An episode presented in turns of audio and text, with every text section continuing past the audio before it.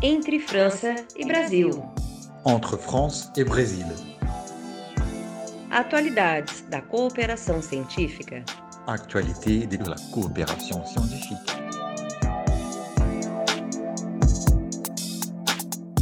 Bem-vindas e bem-vindos a mais um episódio do podcast Entre França e Brasil Atualidades da Cooperação Científica, uma produção realizada pelo Consulado Geral da França em São Paulo. Eu sou a Marina Maoca, coordenadora do Polo Brasil do Instituto das Américas, uma instituição parceira do Consulado Geral da França em São Paulo. Além de representar o Instituto das Américas no Brasil, eu sou doutoranda em ciência política e pesquiso o desmonte e a reconstrução das políticas públicas de agroecologia no Brasil. Quem já acompanha este podcast vai perceber algo diferente.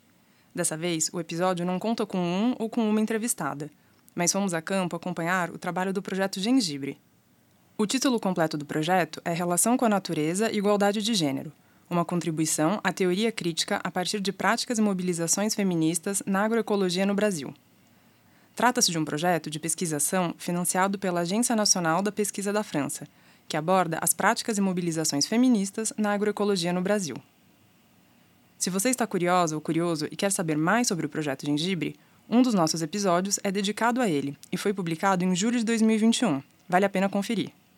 Mais do que contar sobre o projeto em si, a ideia desse episódio é dar uma oportunidade para os ouvintes escutarem as histórias das diferentes mulheres que colaboram com o projeto e que falam sobre seus territórios. As mulheres possuem um olhar diferente sobre seus territórios e os conflitos que os atravessam devido ao papel de cuidado que a sociedade atribui a elas. Um outro recado muito importante. Este é o último de uma série de três episódios que vão apresentar um pouco da caravana agroecológica e feminista, se você ainda não escutou os dois primeiros episódios, recomendo escutá-los antes de seguir com esse daqui. A caravana aconteceu na primeira semana de novembro de 2022, no Vale do Ribeira, no estado de São Paulo. Foi organizada como parte do projeto Gengibre, coordenado pelo IRD, Instituto de Pesquisa para o Desenvolvimento, em parceria com a SOF, Sempre Viva Organização Feminista, também com o CTA, Centro de Tecnologias Alternativas da Zona da Mata, UFV, Universidade Federal de Viçosa e a Universidade de Toulouse. Olá, eu sou Nilce Pontes, quilombola do Quilombo Ribeirão Grande Terra Seca, no município de Barra do Turvo, Vale do Ribeira, estado de São Paulo. Nilce é da Coordenação Nacional de Articulação dos Quilombos no estado de São Paulo e é uma das agricultoras e lideranças envolvidas no projeto Gengibre.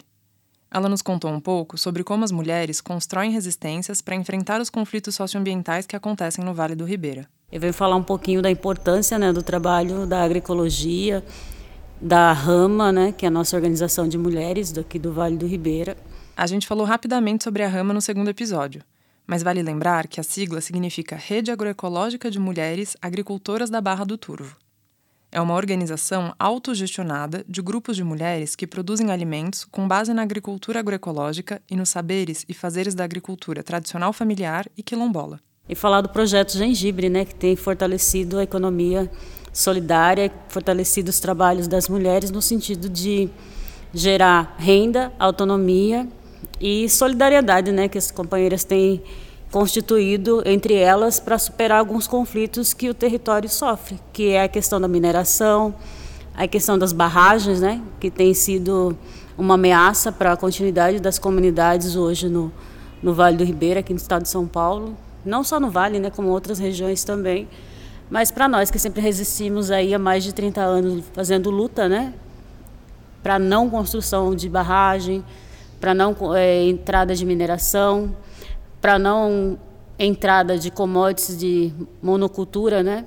Tipo eucalipto, pinos. Geração de renda, autonomia e solidariedade entre as mulheres. Esses elementos que a Nilce trouxe foram mencionados por muitas outras mulheres participantes da caravana como essenciais em suas lutas essa organização das mulheres em si tem nos dado condições, né, de a gente poder fazer esse enfrentamento na resistência contra esses projetos que são de morte, né? Porque trazem violência, trazem fome, trazem veneno, né, contaminação e compromete a saúde das mulheres. Então a Rama tem sido uma ferramenta de combate à violência né, doméstica, tem sido um projeto de geração de renda com o objetivo de fortalecer a autonomia das mulheres e tem sido também estratégia de mobilização na luta, né, para que a gente possa fazer de fato uma segurança alimentar inclusiva, onde tenham acesso à comida de verdade, né? A Rama fortalece não apenas as organizações de mulheres produtoras, como também democratiza o acesso à alimentação saudável e promove a segurança alimentar quando seus produtos chegam nas cidades. Nilce comentou sobre como a agroecologia fortalece diferentes lutas. Eu, nisso, como eu vejo a agroecologia como construção de luta, eu acho que é tudo. Né? Porque para a gente que pensa um Estado solidário, onde a gente combata a fome e a pobreza e dê dignidade aos povos, é trabalhar políticas alternativas, tipo esse projeto do gengibre, tipo a economia solidária, a comercialização com preço justo, onde as pessoas que não têm renda consigam acessar um produto com saúde, né, sem o agrotóxico e com o manejo da floresta adequado, respeitando os saberes e as técnicas ancestrais, né, tradicionais de cada território. Só assim a gente vai ter uma agroecologia de fato que faça sentido. A importância de respeitar as práticas, saberes e técnicas tradicionais de cada território também foi evocada pela Vanilda, do Quilombo Porto Velho, no município de Poranga, que também fica no Vale do Ribeira. Sem contar que afeta também o modo da gente de, de trabalhar, né? Igual a gente eh, estava falando sobre a roça de Coivaras, né? Que, que é, um, é um sistema agrícola tradicional do quilombo. A roça de Coivara usa fogo controlado para abrir espaço na mata. Quando a chuva cai, as cinzas fertilizam o solo, que então fica pronto para o cultivo. Depois de 3 a 5 anos de trabalho, troca-se de área, numa espécie de rodízio, que vai permitir que o terreno onde se fez o plantio possa descansar que a gente sempre trabalhou em roças de coivara, porque a gente sempre cuidou. Porque se a gente não cuidasse de tudo isso aqui, imagina, as comunidades estão aí anos e anos, então o quilombo, as comunidades, os negros, a gente sempre trabalhou na terra e sempre respeitou as terras. Respeitou a natureza, respeitou o solo, respeitou os animais em torno. Daí vem o caso que a raça de coivara ela vem e degrida o meio ambiente e prejudica. A gente nunca prejudicou, né? Então foi uma luta muito grande para a gente tornar isso é, e, passar esse conhecimento e, é, deixar eles à parte, modo assim, é, orientá-los, é, mostrar conhecimento para eles que a gente não fazia tudo isso, né? Que foi o sistema de roça de coivara, né? Que a gente hoje a gente é uma luta que a gente teve, a gente ganhou esse ganhou essa demanda, né? De, de manejo de roça. A luta que a Vanilda menciona foi para reconhecer a coivara como uma forma de manusear e manejar os recursos naturais e também enquanto um conjunto de saberes e técnicas ancestrais. Também é uma luta contra as regras impostas pelas unidades de conservação e até mesmo de algumas organizações agroecológicas que proíbem a prática de coivara. Em 2018, o Instituto do Patrimônio Histórico e Artístico Nacional, o IFAM, deu o título de Patrimônio Cultural do Brasil à prática da coivara. Reconheceu-se então que a coivara representa um aspecto essencial para a identidade da população originária do Vale do Ribeira e que promove a diversidade étnica e cultural brasileira. Porque eu lembro assim que as pessoas mais velhas, assim, meu pai, meus avós, minha avó conta muito que quando eles trabalhavam antigamente, é, assim, eles, eles lá, derrubavam uma área e plantavam. Só que todos os cantos eles deixavam mais ou menos dois metros em todas as roças para os animais, sabe? Não mexia.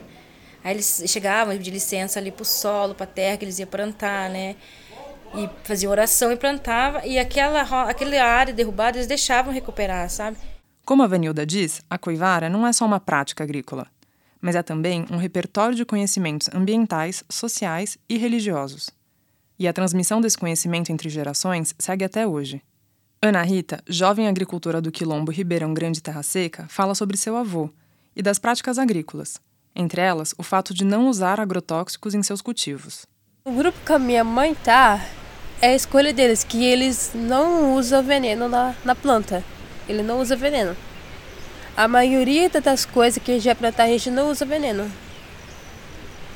Daí o meu avô especialmente, ele tá com uma tipo uma, uma safra de tomate. Ele não usa veneno também, porque o quilombo não deixa usar veneno nas coisas que a gente planta. Mesmo na, na safra de tomate, que daí a gente não usa veneno. Não usa veneno no, no, nas coisas que a gente vai plantar. A gente só mais usa coisa natural mesmo. As coisas que a gente usa mesmo em casa para fazer aquele remédio para poder voltar tudo normal dele. Das plantas que a gente vai plantar daí. Ana Rita e a mãe dela fazem parte de um dos grupos de produtoras da rama. A gente planta mesmo para a gente e para vender. que daí no caso para os dois, que daí a minha mãe faz parte do grupo Rocha, que daí é o grupo que a, que a gente usa para estar tá vendendo nossas coisas, para a gente conseguir um meio de para a gente conseguir a nossa comida em casa. Daí a gente planta esses, esses produtos lá no, no sítio da minha mãe, tem vezes que a gente planta no, lá no, no nosso bairro mesmo, para a gente estar tá colhendo e plantando, para a gente estar tá colhendo e vendendo no grupo. Vender os alimentos plantados no quilombo permite que as mulheres se emancipem financeiramente. E como foi dito no começo do episódio, a geração de renda é uma conquista importante da mobilização das mulheres, mas não é a única. Quem nos falou um pouco sobre isso foi a Andressa, da UMPES, a União de Mulheres Produtoras da Economia Solidária de Peruíbe. Eu entendo a economia solidária como um movimento de. É porque quando se fala na economia, logo se pensa na comercialização, né? Mas eu vou falar assim num viés mais, mais feminista, porque é no que eu estou mais ligada. Porque a economia solidária, a gente pensa assim, por exemplo, tem a mostra de economia solidária. A gente acha que vai chegar lá, vai montar a nossa barraquinha, vai vender e pronto, acabou. Mas acontece milhares de coisas além disso. Numa mostra de economia solidária, por exemplo, a gente consegue sentar do lado de uma companheira e perguntar para ela como que tá na sua casa, como você tá, você está se sentindo bem, como seu marido te trata. E aí ela começa a relatar coisas que são anormais, por exemplo, o marido que é abusivo.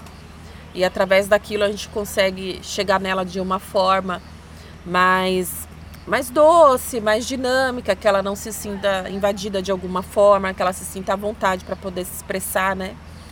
Então, e através disso a gente consegue falar para ela, olha, não é assim que deve funcionar. Quem sabe se você começar a fazer a amostra, conseguir um dinheirinho, você consiga sair disso, porque aí tem a emancipação financeira da mulher, né? Então, a economia solidária é muito mais que só o ganho do capital, né? É também, porque é muito importante, a gente quer comer, né? Mas é muito mais que isso, porque envolve feminismo, envolve resistência, envolve agroecologia, envolve a luta contra os agrotóxicos, contra é, preconceitos dos mais diversos, violências da mais diversa, homofobia, é, o machismo. A solidariedade entre as companheiras, como a Andressa menciona, não acontece apenas entre mulheres de uma mesma geração. Vanilda, do Quilombo Porto Velho, nos falou sobre a importância de ensinar o protagonismo feminino para as próximas gerações. Comecei a exercer minha função de protagonismo na história na comunidade. Foi mais por causa assim das minhas filhas, né? Eu vi assim que é no andar do tempo, assim, é só os homens falavam, só os homens estavam na coordenação, na diretoria, e nós mulheres mais ouvindo, mais quietinha. E eu comecei a pensar que eu não queria isso para minhas filhas. Eu queria que elas também exercessem essa função de liderança, né? E foi aí que eu que eu falei, não, eu vou começar a fazer alguma coisa. Comecei a participar do curso de agroecologia, né? Foi um das, acho que um das portas que mais me abriu, né? Que eu, lá eu tive que falar, né? Não tinha ninguém falar por mim. Os cursos, encontros e trocas entre as mulheres não transmitem apenas conhecimento técnico. Também são momentos para que elas se fortaleçam enquanto indivíduos e coletivo. Para mim é difícil, porque igual eu falei, a gente sempre foi educada para ficar quietinha, para não falar, né? Então, assim, a vida inteira assim a gente sempre ouviu isso, né, que a gente tinha que mais ouvir. É, mas acredito eu que é, isso né, é, é uma, uma coisa muito velha, que não se deve acontecer e se deve se quebrar nesse esse sistema patriarcado que a gente existe, né? Que é de que só o homem ele tem mais voz, que ele, ele sabe mais, que ele tem mais força tal. Eu, assim, eu, eu tenho outra visão e passo isso para minhas filhas, né? Que a gente precisa, sim, é falar, impor nossas ideias e exigir que nossas ideias sejam respeitadas, né? Independente da gente ser mulher ou não ser mulher. Ao longo dos episódios, escutamos mulheres do Vale do Ribeira e da Zona da Mata falarem sobre os conflitos socioambientais que elas e seus territórios enfrentam. Mas, sobretudo, ouvimos histórias sobre como organizam suas resistências e seguem juntas em luta, sobre a agroecologia como um projeto de vida. Essas mulheres, sejam elas agricultoras, lideranças, artesãs, parte do movimento da economia solidária, incorporam e impunham a bandeira de luta de que sem feminismo não há agroecologia. Este episódio de podcast foi realizado com o apoio do Consulado Geral da França em São Paulo, do Instituto de Pesquisa para o Desenvolvimento, IRD, da Sempre Viva Organização Feminista, SOF, e do Centro de Tecnologia Alternativas da Zona da Mata. Agradecemos todas as companheiras que participaram da caravana agroecológica e feminista em especial Nilce, Andressa, Ana Rita e Vanilda, que compartilharam conosco suas histórias. Também agradecemos a Maiara Vivian e a Casa do Povo, em São Paulo, pelo apoio durante a caravana. As entrevistas foram realizadas por mim, Marina Amaoka, e por Ana Druve, coordenadora de comunicação da Casa do Povo, com apoio de Isabelle Lenkamp. O roteiro foi elaborado por mim e o episódio contou com o apoio da equipe do Projeto Gengibre e, em especial, Isabelle Lenkamp, Sheila Saori e Lilian Teles, durante toda sua concepção, produção, revisão e edição. A edição, criação de som e divulgação sonora são da responsabilidade da Casa do Podcast. Entre França e Brasil. Entre France et Brésil. Atualidades da cooperação científica. Actualité de la coopération scientifique.